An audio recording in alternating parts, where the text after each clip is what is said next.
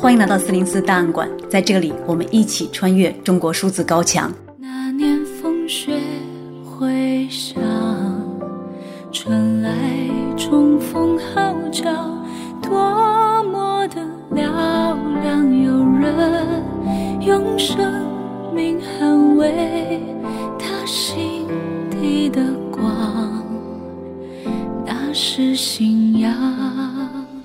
大家听到的是电影《长津湖》的主题曲《最可爱的人》。这部电影展现的是1950年朝鲜战争，也就是中国官方所说的抗美援朝期间，中美两国军队在长津湖的一场激烈战役。在这次战役中，中方以数倍于美方的巨大伤亡代价，换取了联合国军的被迫突围撤退。尽管伤亡惨重，但中国方面认为自己是胜利的一方，而且这次战役扭转了战争的局面。对于谁才是长津湖战役的胜利者，参战各方和后来人各有不同的评价。在今天的节目中，我们主要关注围绕这部电影的舆论操控和网络民意。长津湖是庆祝中国共产党成立一百周年的主旋律献礼大片，整体基调是弘扬爱国主义，由三位知名导演陈凯歌、徐克、林超贤联合执导。其演员阵容除了有因主演《战狼》而成名的演员吴京，也有流量明星易烊千玺。电影片长近三个小时，耗资十三亿元，拍摄团队超过七千人，有四十多家特效公司参与了制作，成为中国影史上投资和制作规模最大的一部电影。对于这部影片的政治宣传使命，媒体人王健评论称：“呃，这这长津湖当然知道，这是一第二次第二次战役中的其中一部分。但中共一向的做法是什么呢？就中美关系不好，国庆节十一就放什么放上甘岭。”中美关系好呢，就放红河谷。那么这一次呢，就放长津湖。长津湖是大制作啊，花了好多钱，甚至有三个导演来拍这个，希望拍出一个大片来，然后就去呃用用最大的力量去推这部电影。这部电影期望达到的效果，基本上我理解是这样，就是呃志愿军可以在朝鲜把这个联合国军打败。那么现在中中国已经崛起了。那更能打败全世界，大概就是想说这个事情。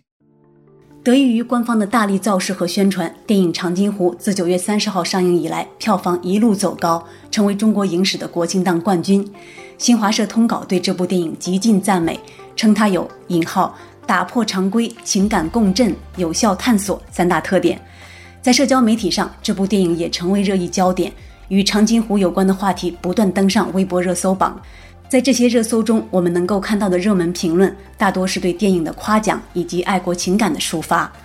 与此同时，民间也有许多对这部影片的批评和嘲讽。只是这些批评的声音在网络上一再遭遇审查。在中国数字空间 CDS 词条《长津湖》中，我们收录了一些对于这部影片影评的控制，以及官方对人们质疑历史的噤声。例如，微信电影类公众号深交 Deep Focus 发表了题为粗制滥造的主旋律到底献给谁看的影评，其中作者一根跳轴从影片制作质量、历史还原度和票房是否具有水分等角度对长津湖提出了质疑。结果不仅这篇文章被删除，该公众号也被封禁十四天。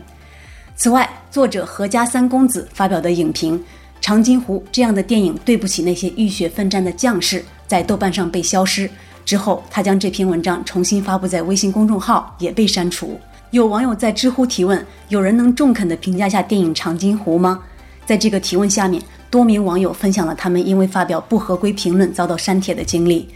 网友 T T K 一九零零说：“披上爱国主义的外衣，消费着革命故事和英雄事迹，拿一个拍得稀烂的故事来圈钱，谁敢说什么？你敢有不同意见吗？”网友巴拉巴拉说：“打了一大堆字，被知乎删了，申诉都没成功，还算我一次违规，也是第一次见了。”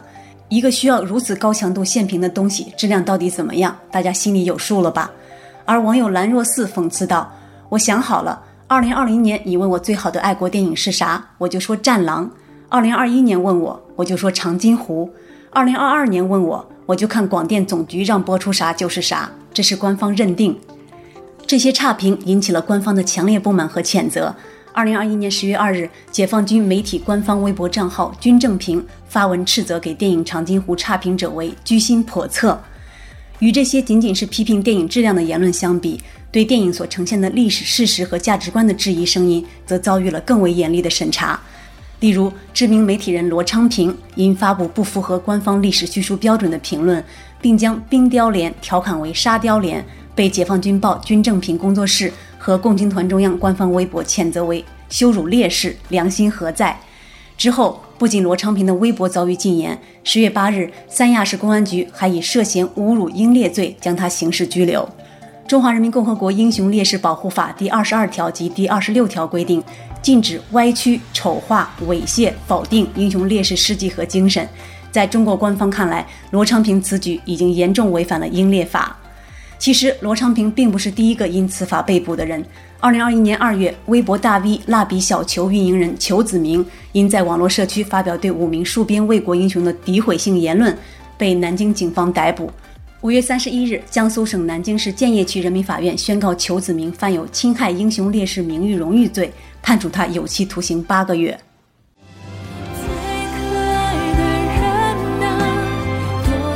中国数字时代 CDT 致力于记录和传播中文互联网上被审查的信息，以及人们与审查对抗的努力。我们邀请您参加敏感词开源研究项目和四零四文章存档项目，为记录和对抗中国网络审查做出你的贡献。详情请访问我们的网站 cdt.media。